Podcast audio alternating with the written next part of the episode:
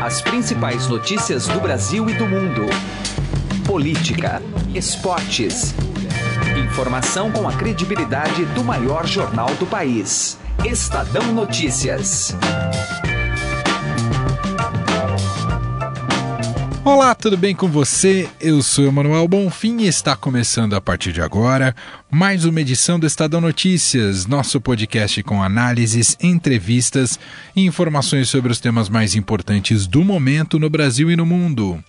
Ontem, a segunda turma do Supremo Tribunal Federal decidiu, por maioria, mandar soltar o ex-ministro José Dirceu, preso da Operação Lava Jato.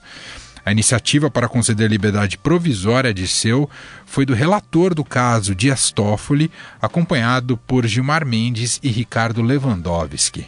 Ficou vencido o ministro relator da Lava Jato, Edson Fachin. O decano Celso de Mello não estava presente na sessão.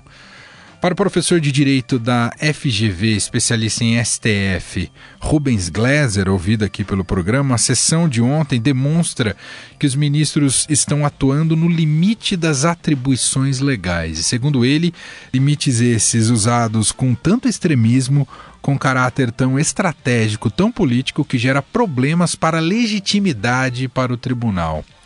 Na entrevista a este podcast, Gleiser entende que a decisão de Dias Toffoli foi motivada pelo fato da presidente da corte, a ministra Carmen Lúcia, não ter pautado ainda o julgamento do mérito sobre a prisão após condenação em segunda instância. O especialista lamenta que o tribunal tenha ficado cada vez mais refém do que chama de radicalismo individualista. Daqui a pouco a gente ouve a análise completa nesse bate-papo aí com Rubens Gleiser.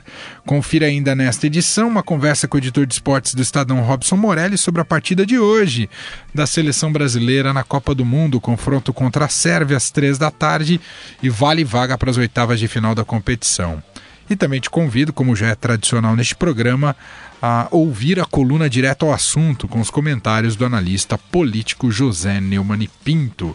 É isso, você pode ouvir o nosso programa e assinar tanto no iTunes, no Android, estamos também na Deezer, no Spotify e pode mandar um e-mail para a gente no podcast estadão.com.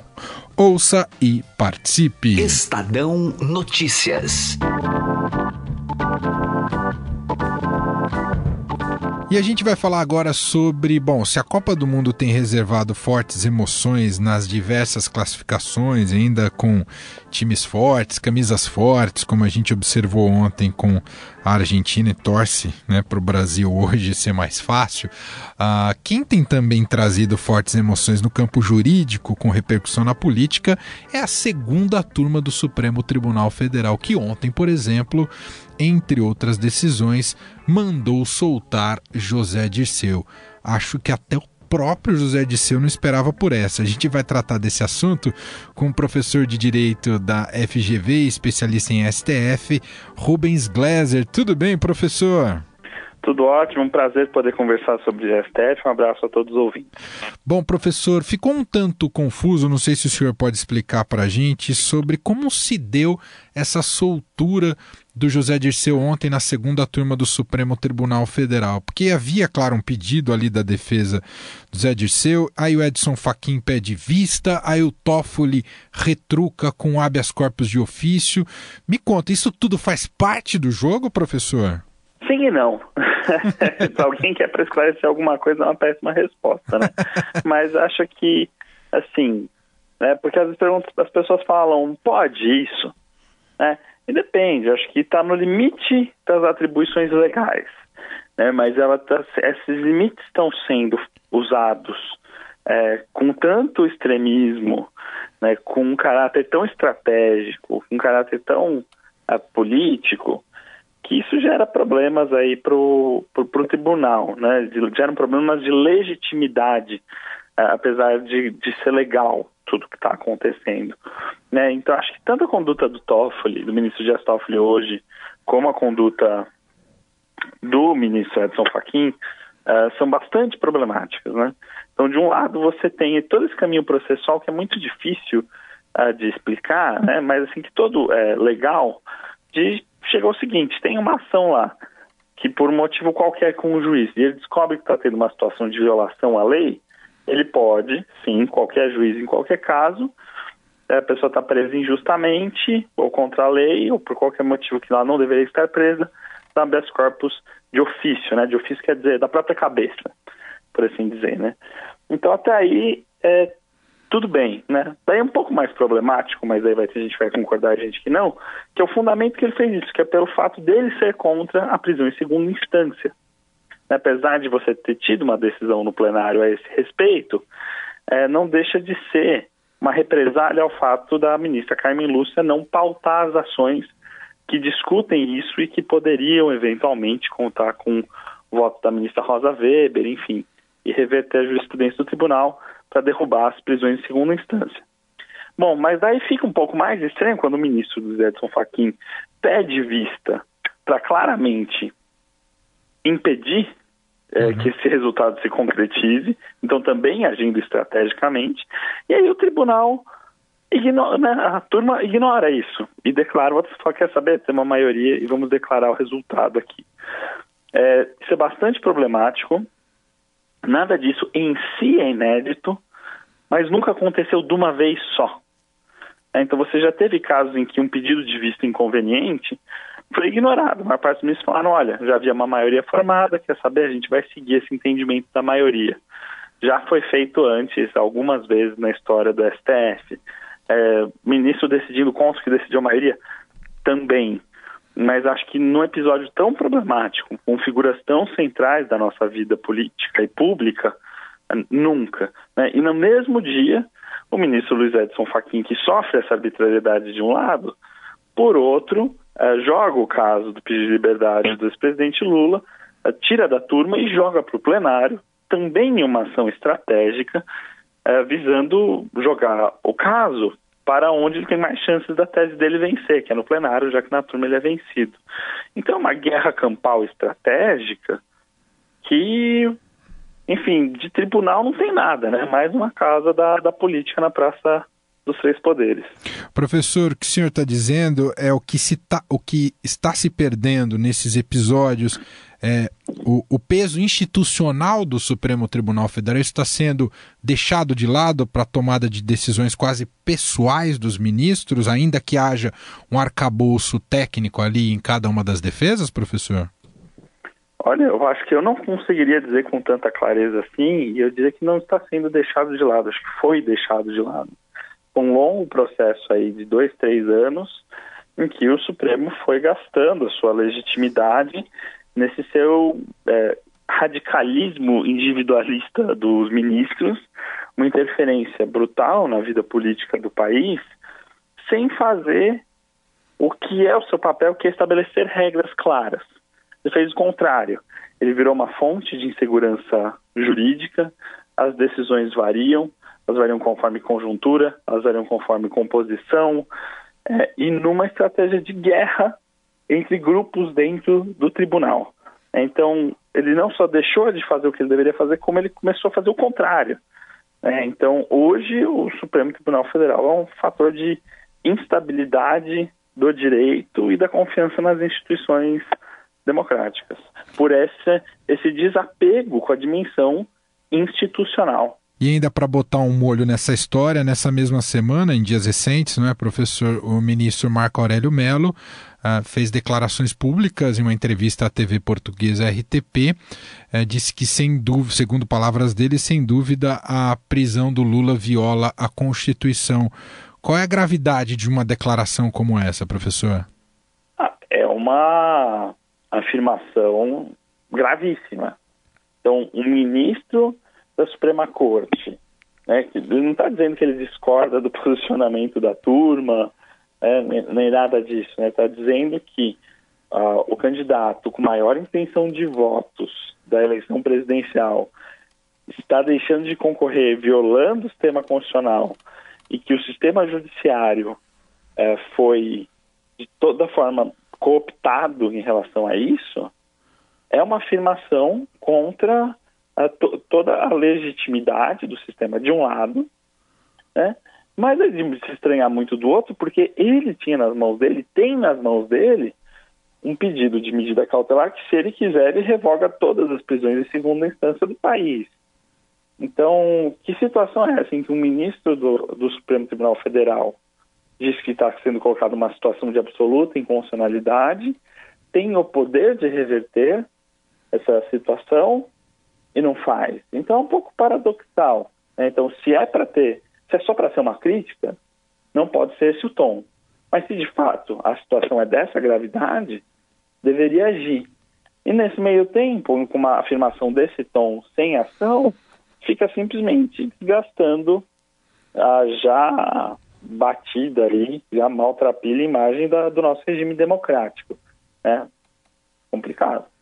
É, e o próprio jornal o Globo deu aqui, professor, que o PCdoB protocolou nesta terça-feira um requerimento no Supremo para que o ministro decida novamente fazer, exercendo exatamente essa pressão, para que o ministro decida monocraticamente sobre a questão da prisão após condenação em segunda instância. Então, esse caso do Zé Dirceu animou é, novamente aqueles que são favoráveis à libertação do Lula, não é, professor? É, isso é impressionante como o STF é, não consegue pacificar as questões jurídicas, né? Deixa uma entrevista da ministra Camila falando que tem, tinha que pacificar socialmente o país. Não é esse o trabalho do STF. É pacificar questões jurídicas. E esse que é o trabalho deles, eles não fazem. Então, como que pode eles estrategicamente julgar ou deixar de julgar porque vai vencer ou se vai perder? Né? Isso é um aparelhamento da, da, das instituições é, que jogou o, Supremo Tribunal Federal como pivô da crise democrática, né? Então ele passou de ser um gestor da crise política a um mau gestor da crise política a virar o centro da, da crise política. Não é à toa que do, nos jornais, nas manchetes, ouvimos cada vez menos de parlamentares e membros do executivo, uhum. e vemos mais os ministros, né? Uh, e isso, para isso mudar, dependeria só deles agirem com essa preocupação com essa dimensão um pouco mais institucional, menos política, menos estratégica, de mais boa fé. Quem perdeu, perdeu. Quem ganhou, ganhou. E é isso, né? Esse é o jogo democrático, esse é o jogo do direito, esse é o jogo das instituições. Mas eu não vejo, no futuro próximo, essa tendência se revertendo. Os ministros não estão vendo, acho que, um horizonte de estabelecer um pacto pró-instituição, pró-respeito ao direito, para o respeito às regras do jogo.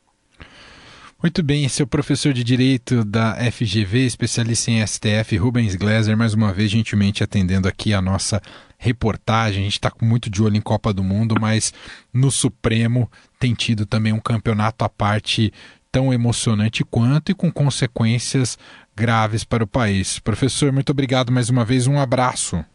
Eu que agradeço, um enorme abraço a todos. Direto ao assunto, com José Neumann e Pinto.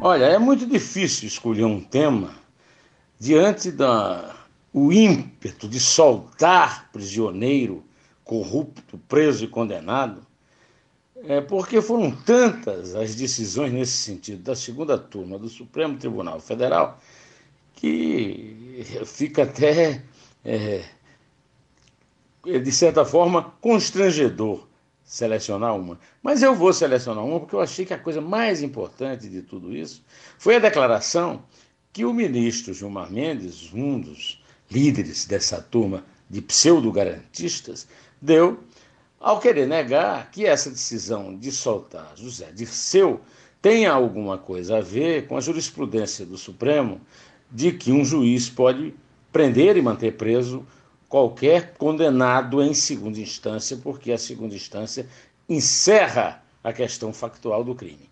O crime está faticamente provado e o cidadão preso pode continuar a recorrer nos tribunais superiores. E como está mostrando aí o Lula, pode recorrer à vontade muitas vezes. Ao dizer que não, que não tem nada a ver com isso, que a questão é justamente para permitir que o José Disseu é, responda aos, aos superiores tribunais com seus recursos, o Gilmar Mendes espalhou pelo Brasil inteiro um atestado de que todos nós somos imbecis. Eu não diria que todos nós somos imbecis como ele acha, mas uma coisa eu garanto a vocês: ele aposta tudo nisso. Ele é o único ser humano inteligente, nobre e poderoso do planeta. É, e entra nessa linha de desmoralizar, inclusive, a língua portuguesa e os dicionários. Aliás, a mesma linha que ele usa para defender que a pessoa tenha de ser solta para responder a esses recursos infinitos existentes no Brasil, porque a Constituição não prevê isso, é mentira. José Neumann e Pinto, direto ao assunto. Estadão Notícias. Esportes. E hoje tem seleção brasileira, tá todo mundo preocupado. A seleção tem passado aí um, um sufoco considerável e o torcedor realmente não esperava isso para esse início de Copa do Mundo. E o Brasil precisa garantir sua classificação. Hoje, três horas da tarde, diante da Sérvia, e justamente por isso a gente convidou para um bate-papo aqui para antecipar o que pode ocorrer nesse jogo e as estratégias desenhadas para ele, com Robson Morelli, editor de esportes do Estadão. Olá, Morelli, tudo bem? Olá, Emanuel. Olá a todos. Hoje é dia decisivo. É, Morelli, eu acho que o nosso torcedor, nosso ouvinte, está aqui um pouco ressabiado e preocupado, porque não está acostumado, mesmo em Copas que o Brasil não foi também, está acostumado com essa história de a gente passar tanto sufoco na primeira fase. O que está acontecendo, Morelli? É, não está em certo ponto, né, Emanuel, amigos. Em 66 o Brasil voltou para casa porque não conseguiu se classificar na primeira fase. Mas o, na, na, última Copa aqui no Brasil, o Brasil também precisava de pontos contra Camarões no último jogo. Tinha um fator é, casa, né? O Brasil jogava em casa, era um Camarões já eliminado é, da primeira fase. Então, tudo isso é, nos fez crer na época que seria muito mais fácil. O Brasil estava jogando um pouquinho melhor. Dessa vez, não. O Brasil precisa, ao menos, do empate para não depender de ninguém né, para se classificar para as oitavas de final.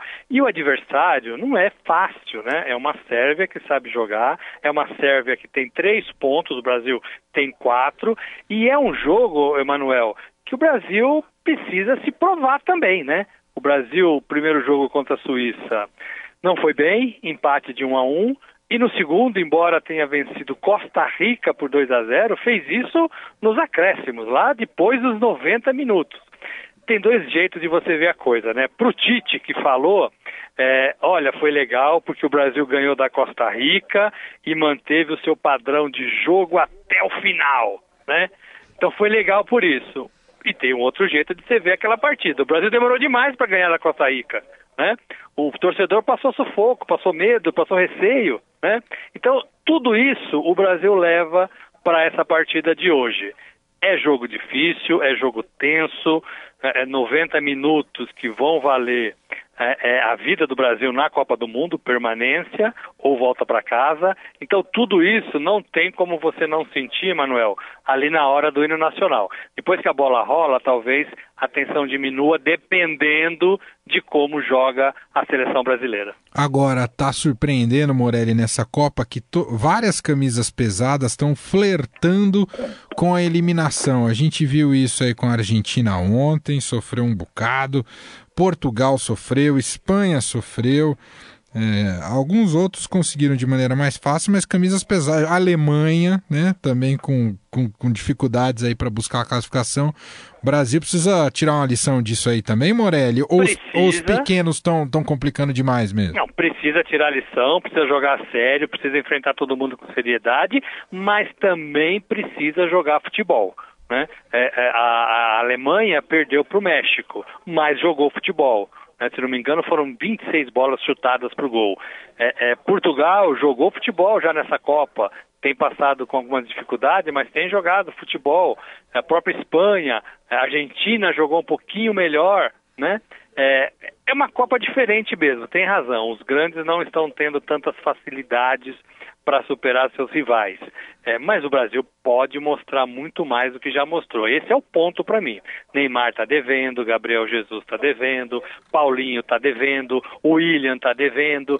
Na, nessa seleção, só que não está devendo para mim, de quem eu esperava, é, é Felipe Coutinho e Marcelo. Né? Eu acho que os outros ali do meio de campo para frente é, ainda estão devendo. E aí é uma partida para você mostrar, para você recuperar, para você jogar o futebol. Em condições normais, o Brasil passaria fácil. mas não é esse cenário que a gente tem hoje. Em algum momento é, da Inglaterra, onde o Brasil fez a segunda parte da preparação para a Copa, é, da Inglaterra para a Rússia, o Brasil se perdeu, porque o Brasil era um time aplaudido, era um time que ganhava, era um time que jogava bem, era um time conciso, era um time forte, era um time que todos os jogadores estavam confiantes e bem. De repente, na Copa, nada disso aconteceu. Tá aí, Robson Morelli, editor de esportes do Estadão. Hoje tem Brasil e Sérvia às três horas da tarde. Claro, repercussão completa nas páginas do jornal e também no estadão.com.br e ainda no podcast Estadão na Copa. Obrigado, viu, Morelli? Um abraço. Valeu, um abraço a todos. O Estadão Notícias desta quarta-feira vai ficando por aqui. Contou com a apresentação minha, Emanuel Bonfim, e produção de Gustavo Lopes. O diretor de jornalismo do Grupo Estado é João Fábio Caminuto. De segunda a sexta-feira, uma nova edição deste podcast é publicada. Tem tudo no blog Estadão Podcasts. Estamos também presentes na Deezer. Procure por este e outros podcasts do Estadão por lá e mande seu comentário e sugestão para o e-mail podcast@estadão.com. Um abraço para você, uma excelente quarta-feira e até mais. Estadão Notícias.